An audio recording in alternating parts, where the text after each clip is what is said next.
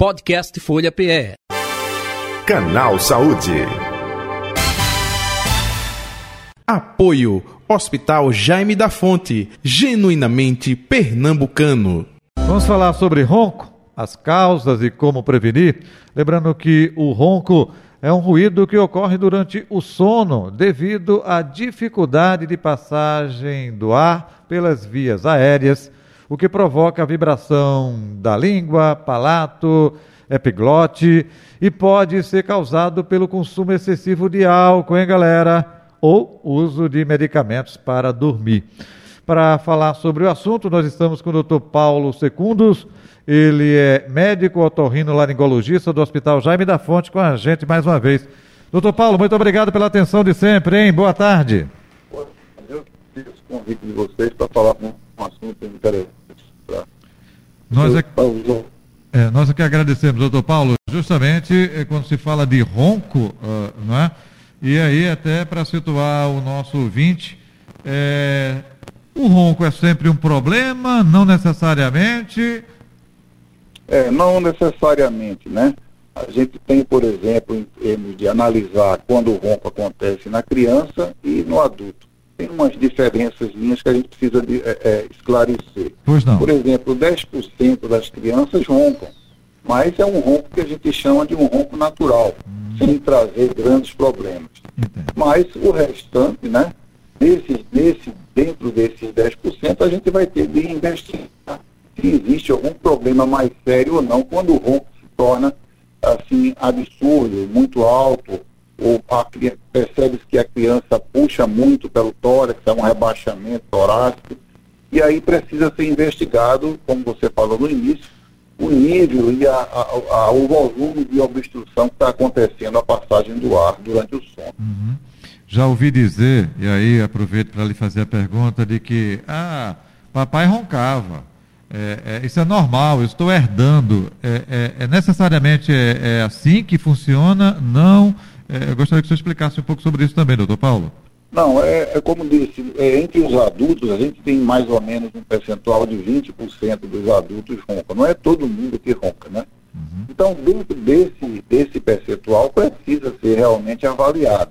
Quanto à questão genética, não, não é uma questão genética. Cada caso é um caso, precisa ser examinado por um médico otorrino. Observar toda a via aérea, né? Desde o nariz até a, a garganta, para ver se existe algum obstáculo importante à passagem do ar, o que está facilitando a provocação do ronco. Uhum. Quando você fala obstáculos, são o quê? Pólipos nasais?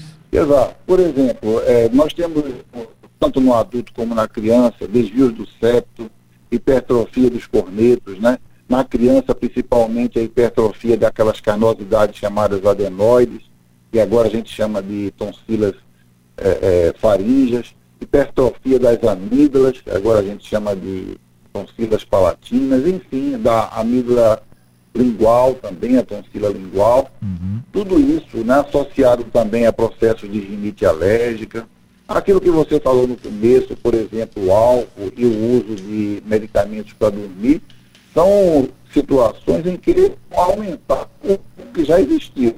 Né? Que já é, porque o grau de relaxamento das estruturas, a tonicidade das estruturas dos tecidos frouxos vão ficar mais, mais é, mole possível, né? E isso vai facilitar a vibração e o aumento do ronco. Entendi. Então, é, a, além dessa questão, como você falou, é, de situações como pólipos e outros exemplos que você citou, Sim. existe o fator externo, que é álcool, é, medicamentos, é um pouco disso, é, doutor Paulo? Exatamente. O, o, esses elementos como álcool e medicamentos para dormir vão aumentar o grau de relaxamento né, uhum. da pessoa. Então, quanto mais relaxado, maior será a, a incidência de ronco, né? Uhum porque o relaxamento, essas, a, a, tonicidade da musculatura da passagem das vias aéreas, ela fica mais frouxa. E isso vai facilitar. Né? A respiração bucal também é outro elemento importante que deve ser avaliado na consulta. Mas a gente hoje dispõe de exames é, chamados nasofaringoscopia, onde o otorrino ele observa todo o trajeto das vias aéreas, desde a entrada do nariz até a garganta e é capaz, com isso, de observar o que, que existe de obstrução e o que é que está levando à obstrução das vias aéreas e facilitando o ronco. Entendi. É, é, me tira uma dúvida, sinusite, é, rinite, pode causar também um ronco ou não? Pode, sim. Porque a rinite, ela aumenta o tamanho dos cornetos das conchas nasais. Há um edema, um aumento de secreção. Qualquer secreção nas vias aéreas vai dificultar a passagem do ar. Então, a, a sinusite, por exemplo, também é outra situação onde há uma inflamação dos seios nasais. Essa secreção que sai para o nariz vai provocar uma irritação da mucosa, maior edema, inchaço, e a secreção em si também, tudo isso vai contribuir para a obstrução da passagem do ar. Doutor eh, Paulo Secundos, eh, eh, vou até fazer um relato. Tem um colega nosso de trabalho que ele disse, eu vou fazer cirurgia das amígdalas. Eu disse, oxi, durante muito tempo eu nunca tinha ouvido falar recentemente que alguém ia tirar as amígdalas. Porque no passado isso era quase que chegou no médico, opa, vamos operar as amígdalas. Mas depois não, olha, não é tão necessário retirar, enfim, é, é um, um, novo conceito, é, que já faz tempo que existe. Aí quando ele disse isso, ele disse, não, é porque eu tenho é, apneia e ronco muito.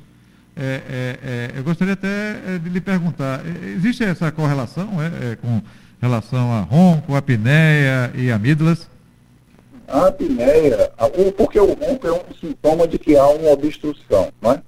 Então, a apneia é uma parada da respiração que dura mais ou menos 4, 4 5 a 10 segundos, e depois volta e fica nesse ciclo. Né? Então, a, a hipertrofia das amígdalas, elas são responsáveis por um papel importante, principalmente quando você tem uma língua que tem uma, uma descida, né? uma língua mais para trás, uma língua também grande, uma boca pequena, né? Uhum. Então tudo isso vai apertando os espaços. Né? Outro, outro fator importante é a obesidade. A obesidade faz com que a parede lateral da faringe fique mais estreita. Então toda essa gama de coisas que levam ao estreitamento, um deles importante é a hipertrofia das amígdalas. Então existe uma cirurgia hoje que a gente chama de uroplastia. Essa cirurgia é específica para o e também vai resolver o problema da apneia, caso ela exista associada ao ronco. Ah. Mas a, essa cirurgia inclui a retirada das amígdalas. O que eu queria também é, chamar um pouco a atenção aqui para sobre esse conceito de cirurgia de amígdalas. Pois a cirurgia não. de amígdalas ela é muito importante, tanto na criança como no adulto. Não é uma coisa ruim, de jeito nenhum. Então foi colocado esse tema por um período aí, mas isso é um pensamento errado. Porque hoje, na Europa, nos Estados Unidos, a cirurgia de amígdala é muito realizada. Então, quando é necessário e bem indicada, né? hoje nós dispomos de laser, dispomos de radiofrequência, é, a tecnologia melhorou muito, então a cirurgia ajuda tanto a criança como o adulto. Então, a cirurgia deve ser é, incentivada quando for necessária. Então, por tudo isso que o senhor está falando, e até ressaltando, cada caso é um caso, se faz necessário uma averiguação, a, a conversa, a anamnese, sintomas, é, o que a pessoa sente, para que tenha é, justamente essa definição, esse diagnóstico. É isso, doutor Paulo? Exato. A consulta com o otorrinolaringologista é fundamental, né? Porque o médico vai avaliar as questões que o paciente está apresentando, a queixa, principalmente o ronco, mas ele vai analisar toda a estrutura crânio-facial, vai, vai avaliar o nariz, o formato do nariz, se o nariz está com ponta caída, se o nariz está com algum distúrbio da pirâmide, né? vai, avaliar, vai analisar também a, a orofaringe, vai examinar toda essa parte, vai fazer os exames específicos, né? E os exames também, de, até o exame de polissonografia, que é um exame que hoje a gente usa muito para estudar o ronco, né? E também a apneia, onde o paciente faz esse exame dormindo.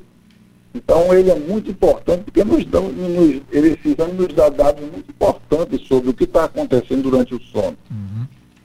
A qualidade do sono, né? Então, isso aí é muito importante, inclusive para a gente detectar a presença ou não de apneia. Entendi. Que é o fator mais importante que a gente deve resolver. Nenhum paciente pode ficar com apneia. A apneia é prejudicial ao coração, ao cérebro, em vários fatores, em vários setores do organismo, a apneia prejudica demais o, o organismo. Doutor Paulo Secundos, então, para o ronco, a questão preventiva seria evitar o álcool, isso que o senhor falou, que são esses fatores externos. Já com relação à questão de alguma obstrução, aí não, é mais o fator corretivo, é isso? Exato. A outra coisa que tem que se evitar, tanto na criança como no adulto, é a obesidade, né? A obesidade é um fator importante na produção de ronco, porque realmente acumula gordura nas paredes laterais da faringe e vai estreitando mais essa passagem. Então, de, de forma preventiva, né, corrigir a obesidade, a forma como a pessoa deita, né? Você procurar sempre deitar de lado, nunca dormir de barriga para cima, de barriga para baixo, né? Com a cabeça dobrada, tudo isso dificulta a passagem de ar.